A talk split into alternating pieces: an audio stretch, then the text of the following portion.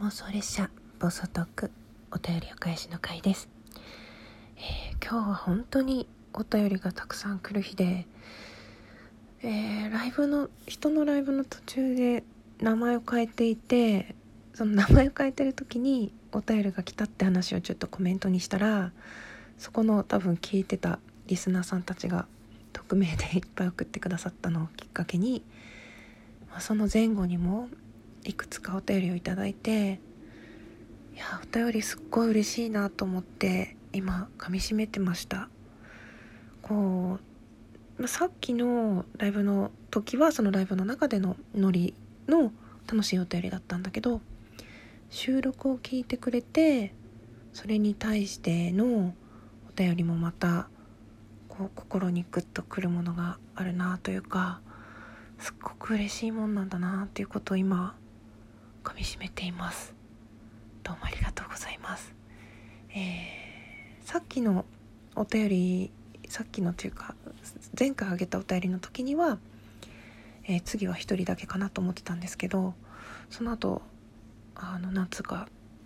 いただけましたので、えー、まとめて収録をさせていただきます。本当にありがとうございます。ではまずたまもちゃん。えー、8月28日土曜日22時からスナックあらま様。ちょっとごめんなさい名前の後半が消えちゃってて。ギガコタン嬉しすぎて惚れてまうわやろ ごめん噛んじゃった。惚れてまうやろおおギガコタンの声からその人の持っているものを察知して表現する力本当にすごい能力です。だからそんなギガコタンにそんな風にテイスティングしてもらえてとってもとっても嬉しいです。そう。優しいと言っていただけることもありがたいことありますが伝えたいことが頭によぎると私もスイッチが入ってしまいます。なので私の中にもいろんな私があってそれによって声も変わるのかもしれないね。人に嫌われてもいいの。その人にも嫌いになる理由も自由もあるから。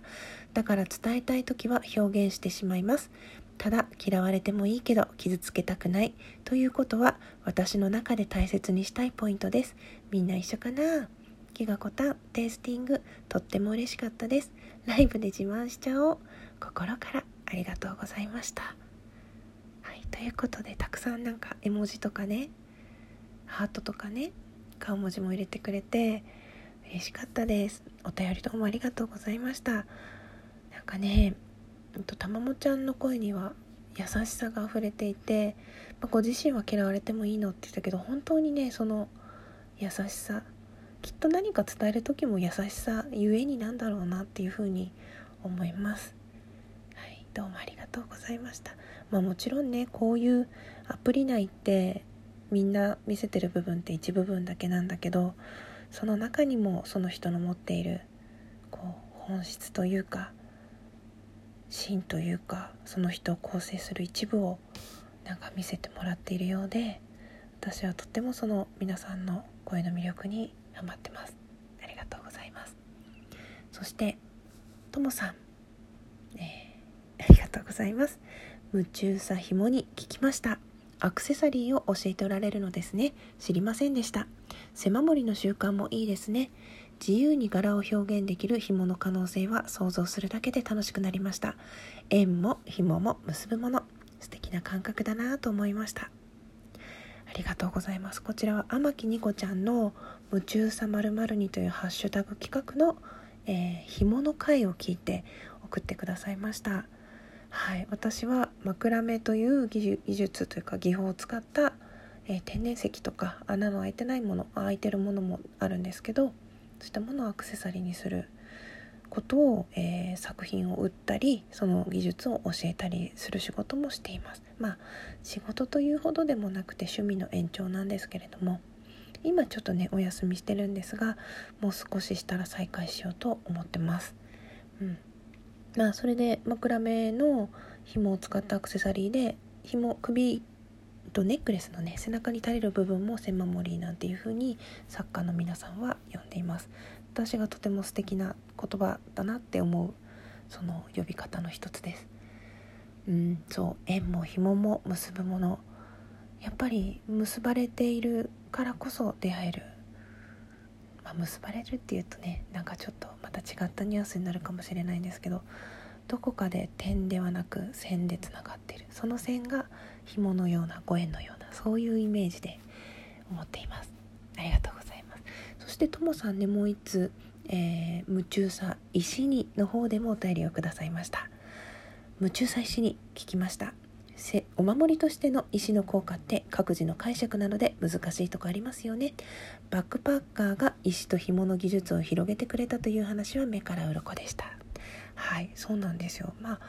枕目は特にねそういう風に言われています。世界中のバックパッカーが、まあ、石とか、まあ、ミサンガだけみたいに紐だけ結んだりして路上で売ってでなんか路上なんで通報されたりすると取り締まりの人が来てその時にまとめてバーッと持って散っていくみたいな話を聞いたことがあります。石そのものは、えー、世界各地で取られるんですがやはりインドに集まることが多いそうです。なぜかというとインドにはマハラジャいたので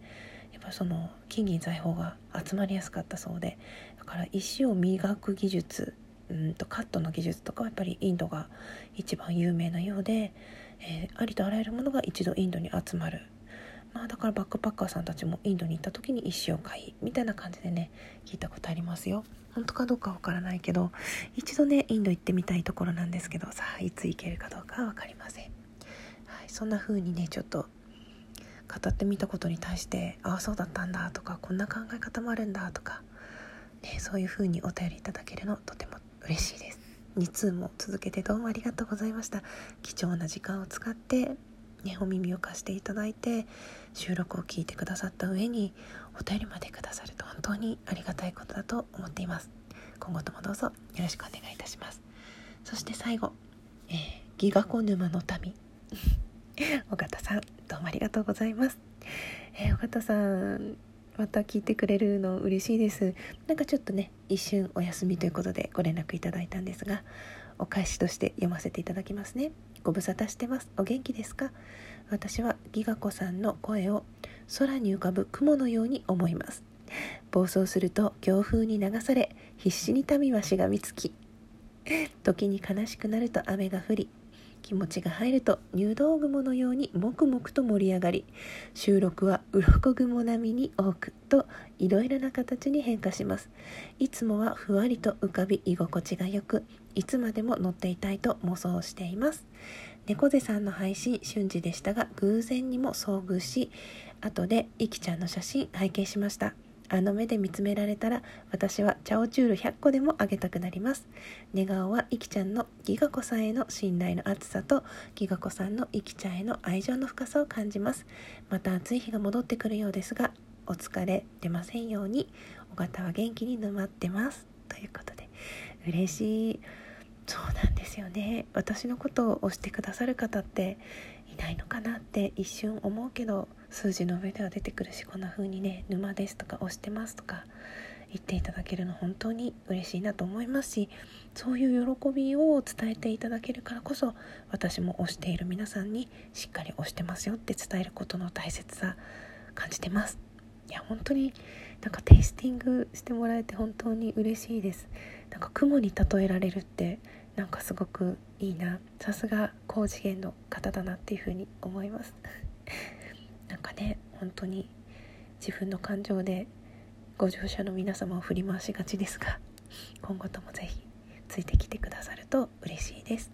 いつも聞いてくださってどうもありがとうございます。というわけでお便りお返しの回でした。最後まで聞いてくださってどうもありがとうございました。